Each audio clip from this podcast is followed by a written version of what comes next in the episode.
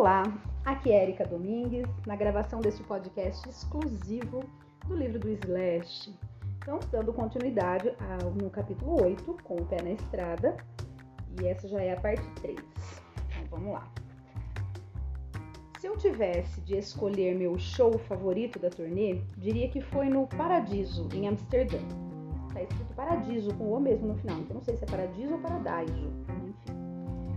O local é incrível. É uma construção escura, misteriosa, que antes fora uma igreja.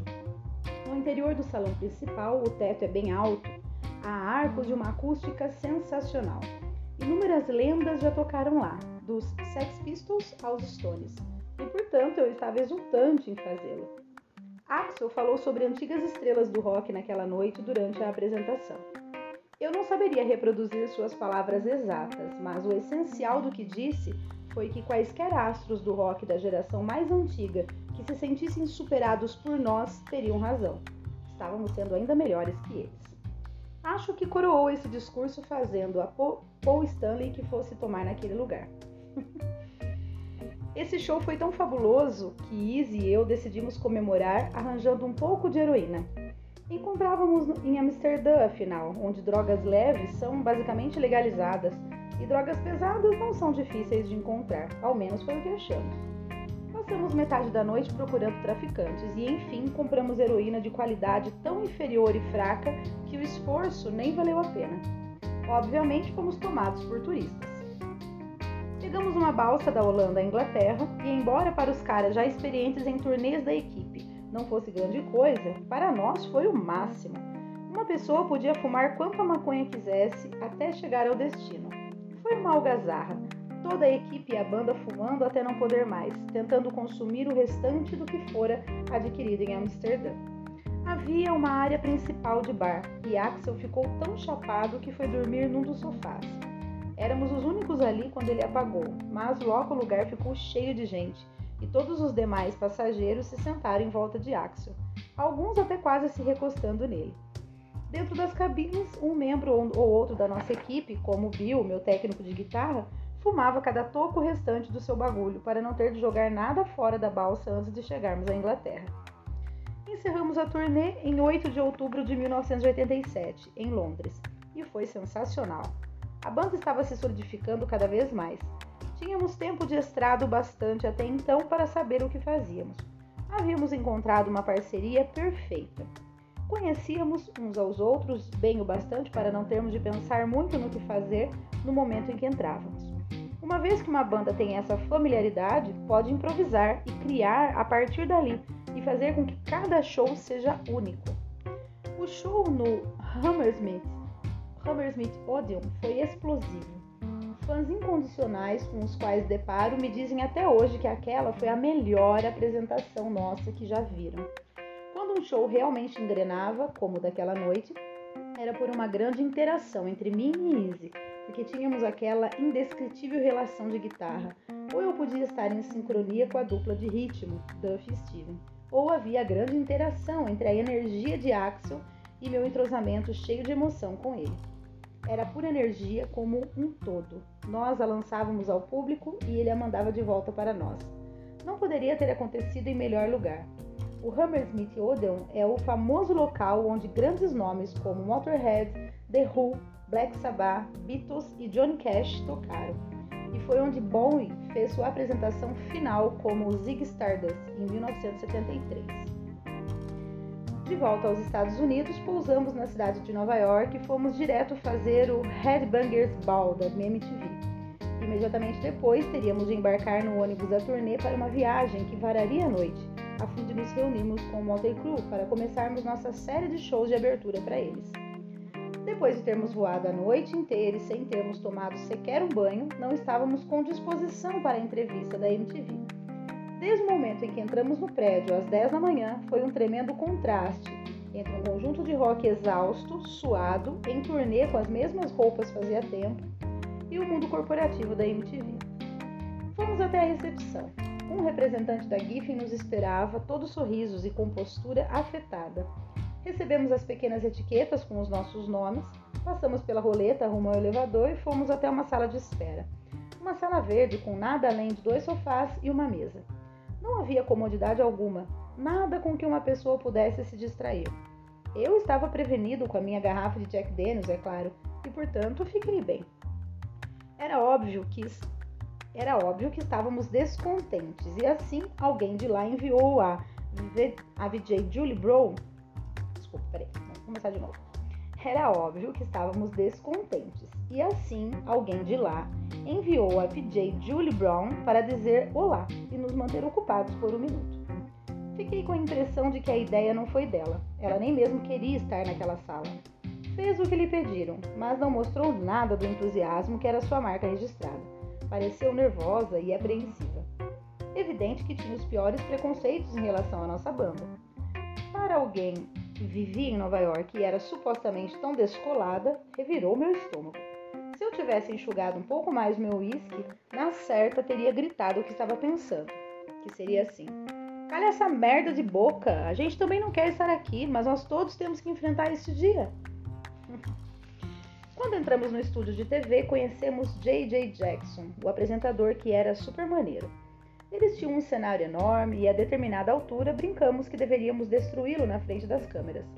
A ideia pegou e entre nós decidimos que faríamos exatamente isso. Assim passamos para a entrevista e Axel falou e falou, respondendo a todas as perguntas de JJ. Fiquei sentado lá quieto, os demais também. Esperamos até que o programa estivesse terminando e então, num total de 10 segundos, nós acabamos com o cenário. Não pensei nisso na ocasião, nem depois, só relembrando o fato umas duas semanas mais tarde, quando assisti ao episódio. Parecíamos zumbis selvagens saídos direto do filme Extermínio.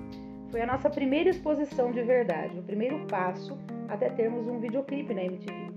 Aqueles éramos nós, penetrando lentamente na consciência coletiva. Deixando a MTV, embarcamos o nosso ônibus e no dia seguinte partimos com o moto. Parecia irreal, depois de uma semana passada num ônibus de turismo convertido e fazendo apresentações como atração principal na Europa, estar numa turnê no meio oeste americano como banda de abertura para o Motley Crue. Hum. Eles estavam em sua turnê Girls, Girls, Girls, desfrutavam o auge de sua popularidade e era uma banda que não poupava despesas. Eu sempre gostei de Tony, Tommy, mas desde o momento em que o conhecera. Ele deve ser a mais autêntica e verdadeira pessoa com um coração de ouro a emergir daquele cenário. Gostava muito de Nick também, porque era o cara do cérebro, do marketing e das ideias por trás da banda. Respeitava muito sua dedicação e paixão por sua visão e a maneira como a tornara realidade. O Motley é a única banda de Los Angeles que surgiu do cenário do glam rock, que era 100% autêntica. Podiam não ter sido a mais original, afinal Nick copiara descaradamente partes inteiras de outras bandas. Mas quer fossem as do Kiss, quer de quaisquer outras de suas influências, o Motley as usava abertamente, e era uma banda tão sincera e dedicada que não se podia condená-la pelo fato. E Nick personificava tudo isso, a meu ver. Nessa turnê, Duff e eu vivíamos próximos de Nick, porque sabíamos que ele sempre tinha um imenso pacote de droga um imenso pacote de droga. Esses caras foram generosíssimos conosco. Eles nos acolheram feito pais orgulhosos e, como pais orgulhosos, ostentaram o sucesso conquistado com seu trabalho árduo. Aquela era a terceira grande turnê mundial deles como atração principal, e assim tinham seu show de palco inteiramente montado. Um arsenal completo de pirotecnia, uma equipe enorme, ingressos já esgotados havia meses em ginásios e estádios o sonho completo do rock and roll. Haviam desenvolvido um conveniente sistema de comunicação através de walkie-talkies e códigos numéricos. Cada integrante da produção tinha um walkie-talkie com uma etiqueta adesiva atrás explicando o que os vários números representavam. Os códigos, estritamente para a equipe, relacionados a instrumentos, equipamento de luz, montagem e etc. Existiam também os códigos de walkie-talkies da banda, que cobriam as necessidades diárias deles. Por exemplo, 1 um queria dizer Coca, que estava listada sob um apelido.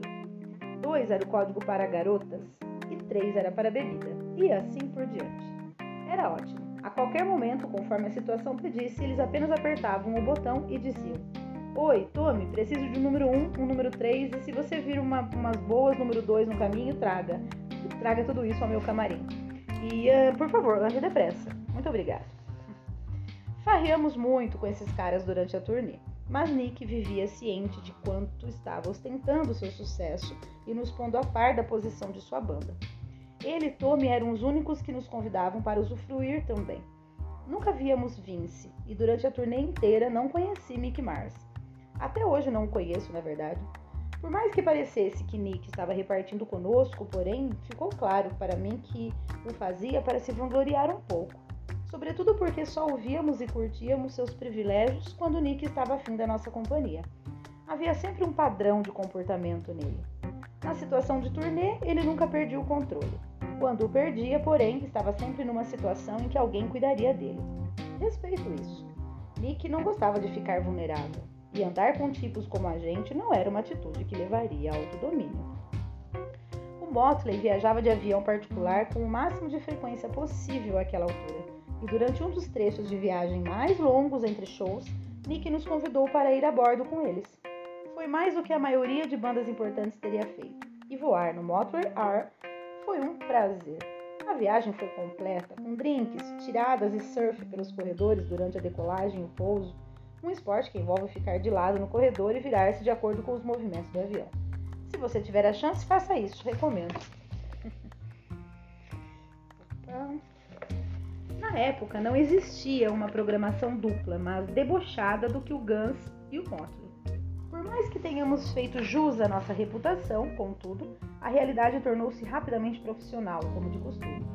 Aquela apresentação foi a minha primeira exposição a uma turnê profissional de primeira classe, o que, ao contrário de Steven, nunca fora algo que eu cobiçara, embora tenha se tornado uma parte frequente da minha vida.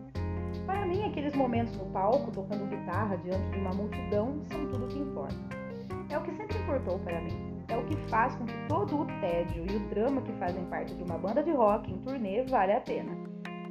Embora eu tenha estado por perto do show business a vida inteira, na turnê do Motley, enfim, me dei conta em primeira mão de que o entretenimento trazia partes iguais de tédio para cada momento de magia. Era algo que exigia comprometimento.